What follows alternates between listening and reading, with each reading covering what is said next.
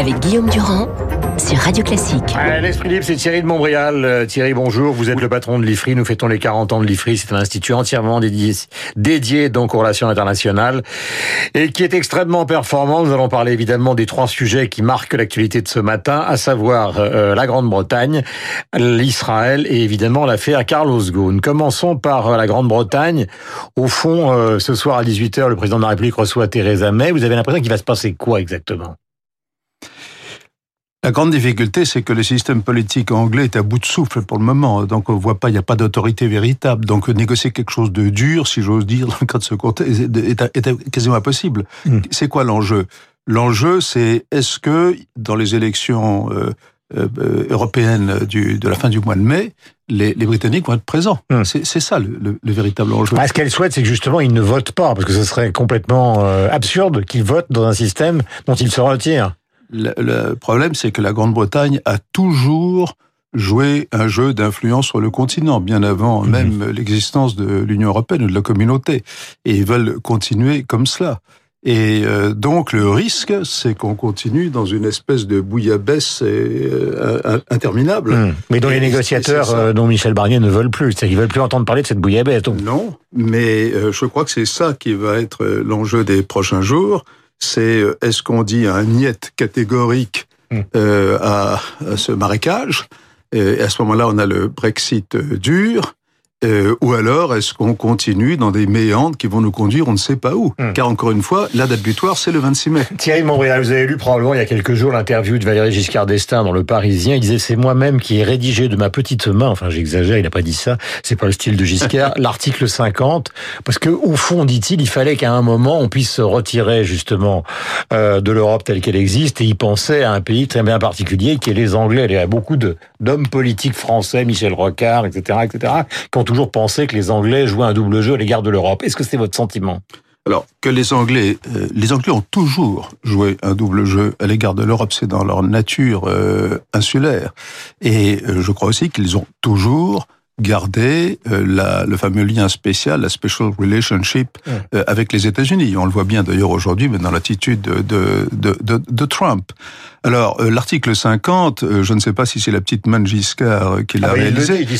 Il, a dit. Non, non, je, je, je, sais, mais s'il l'a écrit lui-même, il ne l'a pas écrit suffisamment parce que en réalité, dans le contexte de l'époque, personne ne prenait très au sérieux l'hypothèse qu'un pays veuille quitter effectivement l'Union européenne. C'était euh, et, et, donc l'article est quand même extrêmement vague et imprécis. Hum. Et au fond, euh, on paye ça euh, aujourd'hui.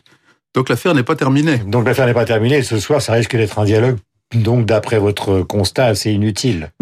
Non, je dirais que ça va être un dialogue politicien, en tout cas du côté du côté anglais, et on n'en sort pas.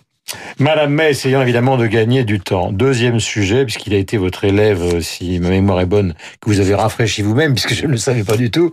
Il a été votre élève à Polytechnique. Il s'agit de Carlos Ghosn. Mon cher Dimitri, on vient d'apprendre ce qu'il y avait donc dans la cassette de Carlos Ghosn. Et au fond, on peut résumer ça d'un seul mot. Il nie absolument toutes les accusations qui sont portées contre lui. Oui, en fait, ça dure à peu près 7 minutes 30 cette vidéo. Et il y a deux Carlos Ghosn dans cette vidéo. Deux Carlos Ghosn qui en fait s'adressent au Japon et aux Japonais, c'est quand même extrêmement clair. Donc d'abord, il y a le premier, Carlos Ghosn, c'est l'inculpé qui dit clairement dès le début, je suis innocent des accusations qui sont portées contre moi. Euh, je récuse le portrait que l'on fait de moi d'un personnage dictatorial et, guidé par euh, l'avarice. Et sur sur sa défense, il dit d'ailleurs, mais 108 jours d'incarcération, euh, il y en a plus depuis, hein, puisqu'il est, je rappelle qu'il a arrêté, euh, il est à nouveau en cellule depuis jeudi dernier, atteste de la constance de, de mes déclarations. Ensuite, il y a un nouveau Carlos Ghosn qui entre en scène, c'est Carlos Ghosn, le patron, le dirigeant de Nissan. Il a cette phrase, il dit, on dirige pas Nissan, un groupe comme celui-ci pendant 20 ans sans l'aimer. Sous-entendu, ça, on, on m'accuse de trahison, alors que finalement les traites, ce, ce, ce n'est pas moi, ce sont les autres. Et très vite, il lâche quand même euh, les mots trahison, conspiration, backstabbing. On m'a planté un couteau dans le dos. Je vous propose de l'écouter. This is not about, again, greed. This is not about dictatorship. This is about a plot. Cette histoire, ce n'est pas à propos d'avidité ou d'abus de pouvoir. C'est un complot, un coup dans le dos. Pourquoi? Parce qu'il y avait une peur chez Nissan que la prochaine étape de l'alliance, la fusion, menace certaines personnes. Voilà, Carlos Ghosn qui donc réaffirme selon lui le mobile hein, de, de, ce complot qui visait à le faire tomber, la fusion qui aurait conduit à une perte d'autonomie de Nissan. À noter que dans cette vidéo, on promet, euh, il nous promettait, ses avocats promettaient les noms, les noms de ceux qui euh, qui ont amené Carlos Ghosn où il est aujourd'hui. Ces noms ont été retirés, recoupés de la vidéo par ses avocats qui craignaient sans doute des conséquences euh, des conséquences juridiques importantes. mais, mais dans le détail, il donne pas de réponse sur les questions en gros pour simplifier d'enrichissement personnel qui lui sont absolument pas. C'est une pure opération de public relation, de relations publiques. D'ailleurs, il dit derrière, après tout, euh, on, on m'accuse d'avoir euh, fait du mal à Nissan, mais qui, dans cette affaire-là, euh, s'inquiète du, du, du, groupe, à part moi? Je suis préoccupé, I'm worried, dit-il. Quelle vision pour Nissan et pour l'Alliance? Il ne voit aucun des dirigeants de Nissan s'exprimer là-dessus depuis le début de l'affaire. Voilà, et elle termine en disant, un boss, c'est fait pour montrer le chemin. c'est ça le leadership, et c'est pas ça la dictature. Sous-entendu, j'ai été un bon patron pour Nissan, et son plus grand, son plus grand souhait, ce par quoi il conclut son intervention, c'est d'avoir un procès équitable, ce dont d'ailleurs il dit, ne, chose pour laquelle il dit ne pas être très serein. Euh, voilà donc pour les déclarations de Carlos Ghosn, en rappelant évidemment que l'état de Nissan et de Renault était totalement différent avant que Carlos Ghosn n'arrive à la tête euh, de cette entreprise. Euh, vous l'avez connu, euh, Carlos Ghosn. Il faut quand même rappeler, euh, on ne sait pas exactement dans le détail ce qui s'est passé, mais que en tout cas ses méthodes de management sont enseignées à Harvard, ce qui prouve quand même que quelle que soit sa personnalité, c'est un grand patron. Vous l'avez connu à Polytechnique. Euh, oui, il était mon élève, mais je veux dire, vous m'avez invité comme euh, président de l'IFRI pour le 40e anniversaire, je vais me placer de ce point de vue-là. Alors, premièrement, Carlos Ghosn a été un immense patron. Il a été un immense patron euh, pour Nissan, qui lui doit son redressement et le projet de ce qu'on appelle l'alliance, etc. Sa personne ne pourra l'enlever. Alors, un deuxième point de vue, c'est en effet euh, le point de vue de la présomption d'innocence, et euh, je, crois que une démocratie, une grande démocratie, se doit de mhm. pratiquer la présomption d'innocence. Moi, je euh, suis, je connais bien le Japon, j'y suis allé presque une centaine de fois. ce qui me frappe aussi, c'est la révélation dans cette affaire de ce système judiciaire absolument extraordinaire. Et je crois que le Japon, au-delà de Carlos Ghosn, est en train de payer un coût extrêmement élevé en termes de ce qu'on appelle le soft power, hmm. c'est-à-dire euh, l'image du Japon, je crois, est ternie aujourd'hui hmm. par la révélation. Vous avez entendu les mots de Dimitri euh, qui relaye ceux de Carlos Ghosn, c'est-à-dire qu'il doute lui-même d'avoir un procès équitable.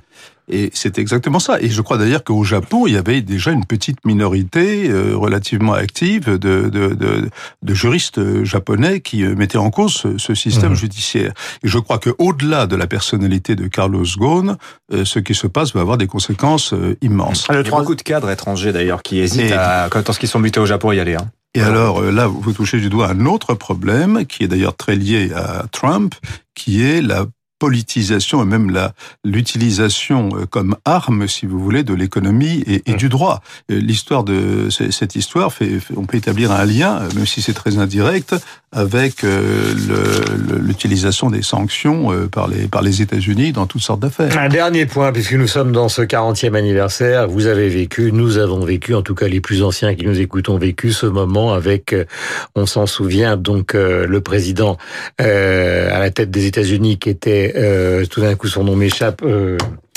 Euh, ah, comment il s'appelle le président démocrate Bill Clinton.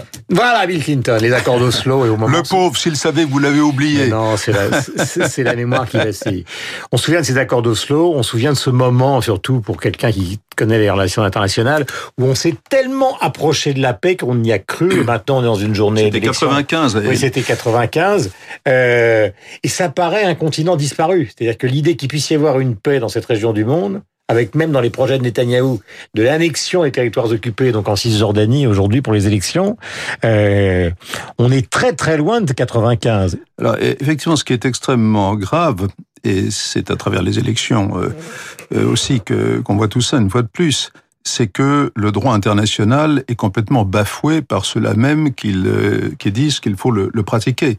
Parce que la reconnaissance unilatérale de Jérusalem comme capitale euh, d'Israël, pire, beaucoup plus grave aussi la, la, la reconnaissance par, euh, par, par Trump de l'annexion du, du, Golan, mmh. et, et, maintenant la promesse de Netanyahou soutenue soutenue par euh, Trump de, de l'annexion des territoires palestiniens de, de, de Cisjordanie, mmh. tout cela est, extrêmement grave parce que on reproche. Et il va être élu, bah, D'après ce que je vois, dans les sondages, nous, nous, les Free, nous ne sommes pas des experts de politique intérieure, mais enfin, on, on, nous voyons bien en effet qu'il a des chances sérieuses d'être d'être réélu. Et d'ailleurs, même si Benny Gantz était élu, euh, je crois que la dynamique enclenchée euh, par Trump euh, risque de se, se poursuivre. Le, le point euh, important, c'est que euh, aujourd'hui, euh, cette, cette politique d'annexion unilatérale mmh. devient un peu la règle. Et vous comprenez, on reproche aux Russes d'avoir annexé la Crimée, mais qui peut qui peut continuer à, à leur faire ce reproche quand on voit actuellement cette politique où l'on s'éloigne à grands pas du droit international C'est l'un des grands problèmes de la période actuelle. Si j'ai posé cette question et si ma mémoire a flanché, c'est probablement à cause de l'émotion. Est-ce que vous considérez que s'il est réélu et si effectivement cette annexion redémarre, on va, on va se retrouver dans une situation explosive entre Israël et les Palestiniens? Euh, oui, c'est-à-dire l'antithèse de 95. Oui, sauf que les Arabes ne, ne les soutiennent plus, les, les, Palestiniens. Les Palestiniens sont complètement isolés. Vous avez des alliances assez extraordinaires quand vous voyez les, alliances entre, entre, entre les États-Unis, l'Arabie Saoudite, qui n'est pas particulièrement démocratique. On l'a encore euh, bien vu ces derniers temps avec Khashoggi, etc. Et, et l'Égypte, qui n'est pas non plus particulièrement démocratique. Avouez que tout ça euh, fait un petit peu tâche. Et cette alliance, c'est contre quoi? C'est contre euh, l'Iran, bien entendu, euh, qui est la, la grande préoccupation. L'Iran chiite, donc merci. Et euh, juste un petit codicile, c'est que n'oublions pas que euh, en Israël, il y a environ un quart de la population qui est russe, mm -hmm. hein, qui est d'origine russe euh, après la chute de l'Union soviétique, et qu'il y a des liens aussi beaucoup plus complexes qu'on ne le croit entre Israël et la Russie. Absolument, et entre Benjamin Netanyahu et Vladimir Poutine. Il est 8h55 minutes. Merci Thierry de Montbrial et bon anniversaire à l'IFRI. 40 ans. Donc euh, nous avons rendez-vous dans un instant avec Laurence Gontier. Ils vont retrouver euh, Franck Ferrand sur l'antenne de Radio Classique pour passer, je l'espère, la meilleure matinée possible pour vous. Christian Morin arrivera avec la musique une demi-heure après Thierry Montbrial. Merci d'être venu. Bonne journée.